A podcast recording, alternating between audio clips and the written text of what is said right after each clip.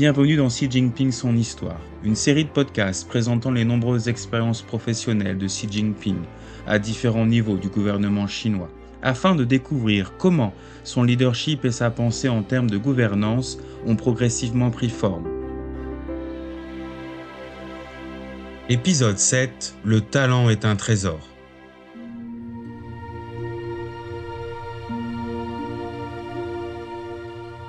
Quelles personnes sont considérées comme de grands talents Pour Monsieur ci il peut s'agir de personnes possédant des connaissances approfondies et un grand sens des responsabilités, ou encore de personnes possédant des capacités exceptionnelles, spécialisées ou hors du commun. Monsieur Xi a insisté à plusieurs reprises sur la nécessité d'élargir le nombre de talents de tous horizons et de les servir à bon escient.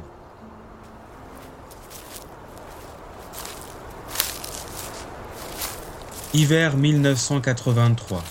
Dans le district de Jiangding de la province du Rebei, un élevage de poulets suranné offrait un spectacle des plus sombres.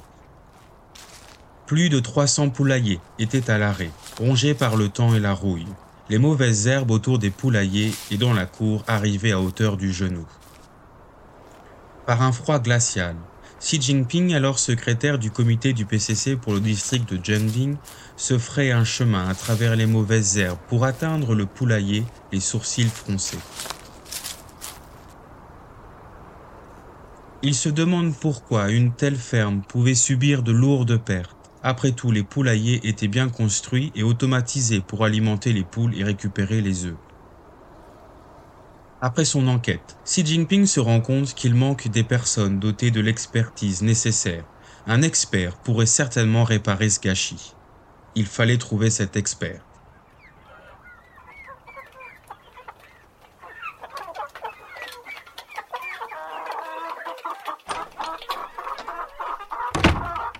L'éleveur de poules Liu Chengyong entre alors en scène. Liu avait fondé un complexe d'élevage de poulets et avait réalisé d'excellentes ventes. En l'espace de trois ans, les partenaires commerciaux de Liu étaient passés de 12 à 43 ménages. Il avait formé plus de 30 éleveurs de poulets. Liu était surnommé à juste titre le chef des poulets, et sa réputation avait gagné du terrain.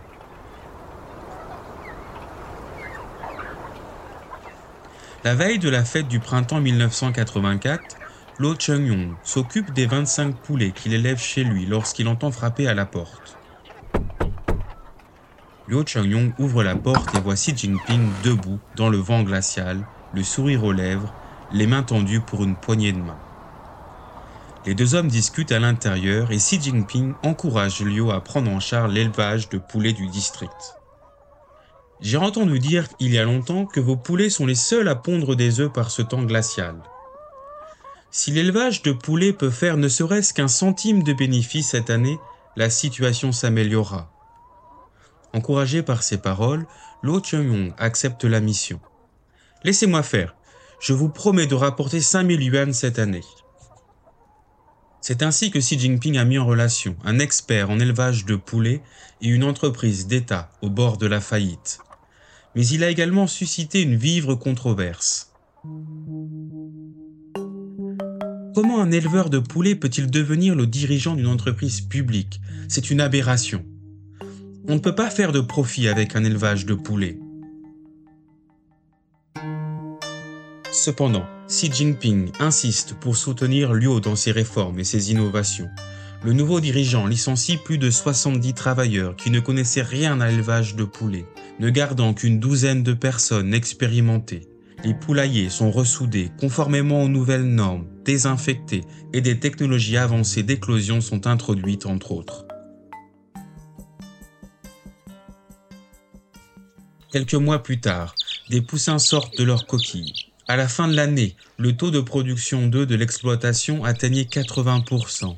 Cet élevage de poulets qui avait perdu 780 000 yuan auparavant réalise un bénéfice de plus de 60 000 yuan cette même année le chef des poulets que Xi Jinping avait trouvé a permis à l'entreprise d'État de rebondir. Xi Jinping a une vision unique lorsqu'il s'agit de nommer les bonnes personnes et de libérer leur potentiel. Il a proposé de mettre en place des politiques exceptionnelles pour les spécialistes dont on a besoin de toute urgence. Plutôt que d'exiger la perfection ou de se fier uniquement à l'ancienneté ou à une méthode d'évaluation uniforme, il faut laisser une grande marge de manœuvre aux personnes qui ont un véritable talent et de réelles capacités. Lors de son séjour à Zhengding, M. Xi rend également visite à l'écrivain Tia Dashan, au mécanicien Liu Yuzhong et à Wu Baoxin, qui s'est spécialisé dans les cosmétiques entre autres. Xi invite ses experts à contribuer à renouveler l'économie du district. Xi Jinping a déclaré un jour que celui qui parviendrait à encourager et à attirer les talents aurait un avantage concurrentiel. Au début de 1984, des lettres signées étudiants Xi Jinping ont été envoyées à plus de 100 experts et universitaires de renom dans toute la Chine, les invitant à devenir consultants pour le district de Zhengding. Touchés par la sincérité de Xi Jinping, des experts venant de divers domaines ont accepté l'invitation. Il s'agit notamment du mathématicien Hua Luogeng, de l'économiste Yu Guangyuan et d'experts en moteur à combustion interne et en ingénierie automobile, en chimie, en ingénierie chimique ainsi qu'en agronomie. Ils ont été les premiers membres du groupe de consultants à offrir des conseils sur le développement du district de Zhengding. Ils ont également participé à la formation des talents locaux. Xi Jinping a toujours eu un profond respect pour les talents, comme en témoignent les efforts qu'il a déployés au cours des dernières décennies pour mettre les talents de tous horizons au service du développement de l'ensemble du pays.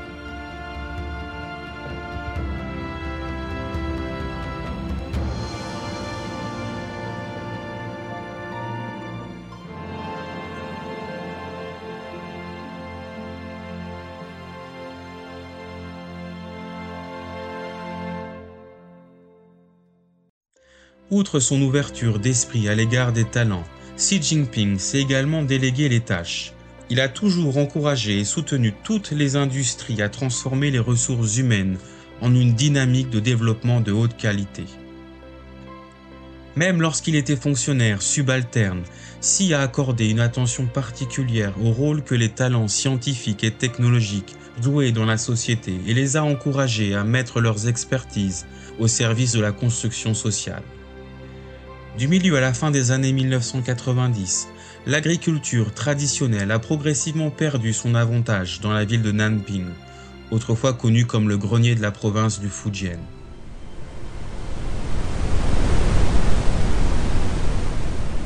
Les anciennes infrastructures agricoles avaient été gravement endommagées au cours de l'été 1998 par la plus grande inondation du siècle, ce qui avait conduit à l'affaiblissement de la production agricole locale. Xi Jinping arrive à Nanping pour participer aux efforts de reconstruction après la catastrophe. Après avoir mené des enquêtes sur place, Xi pense que pour sauver l'économie locale, il faut s'appuyer sur les progrès scientifiques et technologiques et augmenter la productivité du travail pour transformer l'agriculture locale et l'économie rurale. Toutefois, la promotion des nouvelles technologies dans l'agriculture n'était pas une tâche facile à l'époque. La ville manquait d'infrastructures agricoles et de spécialistes. Les agriculteurs locaux vivaient loin les uns des autres, ce qui rendait difficile l'organisation de formation. Face à ce défi, Xi Jinping propose d'apporter la science et la technologie à la population en envoyant des experts dans les villages. C'est ainsi qu'est né le système de commissaires pour les sciences et les technologies, toujours en vigueur aujourd'hui. En février 1999, un premier groupe de 225 chercheurs et techniciens agricoles est envoyé dans 215 villages ils deviennent rapidement des vedettes dans les villages du nord de la province du Fujian. Ces commissaires n'ont pas seulement travaillé, ils ont aussi vécu à la campagne pendant une longue période. Ils ont montré aux agriculteurs le savoir-faire agricole, les ont aidés à résoudre les problèmes de production et ont formé un grand nombre de travailleurs. Ils ont également guidé et organisé les agriculteurs pour qu'ils utilisent les technologies agricoles modernes afin d'améliorer l'efficacité et donc leurs revenus. Xie Fuxin, spécialiste de la plantation de vignes, faisait partie des commissaires qui se sont rendus dans la ville de Nanping. Il a consacré près de 20 ans à aider plus de 20 000 agriculteurs à planter du raisin dans le nord du Fujian. La production annuelle de l'industrie viticole locale a ainsi atteint plus de 600 millions de yuan. Notre objectif était d'apporter de l'espoir à l'agriculture et de la prospérité aux agriculteurs. Je pense que c'est aussi la plus grande aspiration du président Xi Jinping. Aujourd'hui, plus de 20 ans plus tard, des experts en sciences et technologies comme Xie Fuxing travaillent dans des exploitations agricoles dans tout le pays, apportant avec eux de nouvelles technologies et fournissant des services dans les zones rurales ils ont changé la physionomie des villages et amélioré la vie des agriculteurs. Ce système mis en place a reçu un accueil chaleureux de la part de la population. Nous remercions du fond du cœur les experts qui sont venus dans notre village. Ils ont montré aux agriculteurs le pouvoir de la technologie et nous ont apporté de l'espoir et des rêves dans cette nouvelle ère. À l'époque, nous ne savions pas comment gérer correctement les exploitations de thé. En 2018, le professeur Liao Rong de l'Université d'agriculture et de foresterie du Fujian a dirigé une équipe d'experts et a construit une ferme de thé écologique d'environ 67 hectares ici. Les choses que le commissaire Liu a enseignées en classe étaient réelles et pratiques et ont permis d'améliorer la qualité de nos produits à base de thé.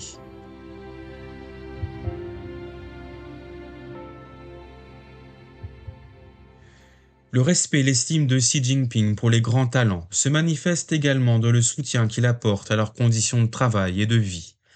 Il s'est engagé à créer un environnement social inclusif et innovant.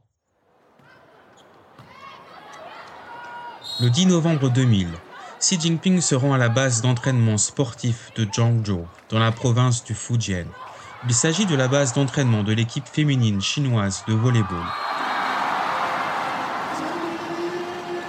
Au début des années 1980, l'équipe féminine chinoise de volleyball est entrée dans l'histoire en remportant cinq titres consécutifs lors des plus grandes compétitions mondiales de volleyball. Leur combativité et leur résistance ont inspiré une génération de Chinois qui avaient besoin de confiance et de motivation au premier stade de la réforme et de l'ouverture. Cependant, dans les années 1990, l'équipe féminine chinoise de volleyball a vu ses performances descendre en flèche lors des Jeux olympiques de Sydney en 2000, elle était au plus bas. À l'époque, la base d'entraînement avait servi à l'équipe pendant près de 30 ans et était déjà très vieille. La construction d'un nouveau site coûterait environ 9 millions de yuan, mais personne ne savait si le plan de construction serait approuvé. Encourageant, Xi Jinping indique clairement qu'il continuera à soutenir l'équipe. Il explique que la base d'entraînement fait la fierté du Fujian et qu'il est de la responsabilité de la province de la maintenir en bon état. Il ajoute que la province du Fujian se doit de contribuer à la renaissance de l'équipe féminine chinoise de volleyball. Ce voyage a été très stimulant. En tant que base d'éducation patriotique, ce site d'entraînement est censé promouvoir davantage l'esprit de l'équipe féminine de volleyball. Il doit être rénové et amélioré de toute urgence l'équipe est encore au plus bas et a besoin de l'encouragement et du soutien de tous les secteurs de la société. La construction du nouveau site peut officiellement commencer. En juillet 2001, Xi Jinping revient rendre visite à l'équipe féminine de volleyball. Xi Jinping déclare que l'équipe féminine chinoise de volleyball est considérée comme leur famille par les habitants de Zhangzhou et que revenir pour s'entraîner est comme un retour à la maison. Votre esprit combatif est profondément ancré dans le cœur des gens. Les habitants du Fujian croient fermement que votre équipe connaîtra une nouvelle gloire. J'espère que vous vous entraînerez bien ici à Zhangzhou et que vous obtiendrez d'excellents résultats dans un avenir proche. Vous avez les habitants du Fujian à vos côtés. Après ces remarques, Xi Jinping ne part pas tout de suite, mais s'assied sur un petit tabouret au bord du terrain et regarde l'équipe s'entraîner. Il reste assis dans la vieille salle d'entraînement dans une chaleur étouffante pendant plus d'une demi-heure, sa chemise trempée de sueur. Son soutien et son attention ont grandement encouragé toute l'équipe. Lors de la Coupe du Monde féminine de volleyball de la FIVB en 2003, l'équipe de Chine est redevenue championne du monde après 17 ans. En mars 2004, l'équipe féminine chinoise de volleyball emménage dans une salle d'entraînement flambant neuve. En août de la même année, elle remporte la médaille d'or aux Jeux olympiques d'Athènes et monte à nouveau sur la plus haute marche du podium des Jeux olympiques après une interruption de 20 ans.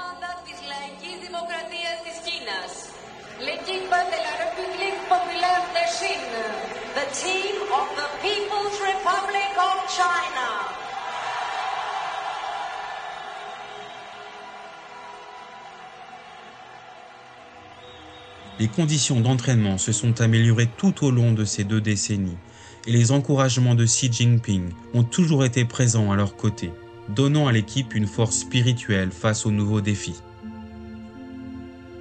Les gens aiment l'équipe féminine chinoise de volleyball, non seulement en raison du championnat que vous avez remporté, mais surtout parce qu'ils admirent l'esprit patriotique, le pouvoir de l'unité et de la coopération, la ténacité, la résilience et la persévérance dont vous avez fait preuve sur le terrain.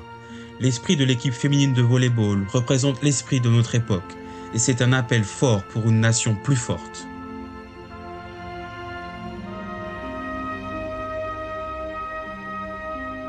Au cours de ces décennies de gouvernance, Xi Jinping a fait preuve de perspicacité pour identifier les talents, de ressources pour les attirer et de décision pour les servir.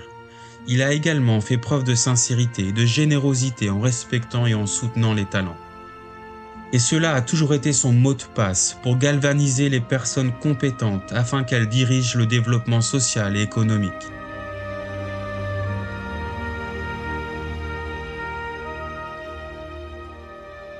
Vous avez écouté Xi Jinping, son histoire.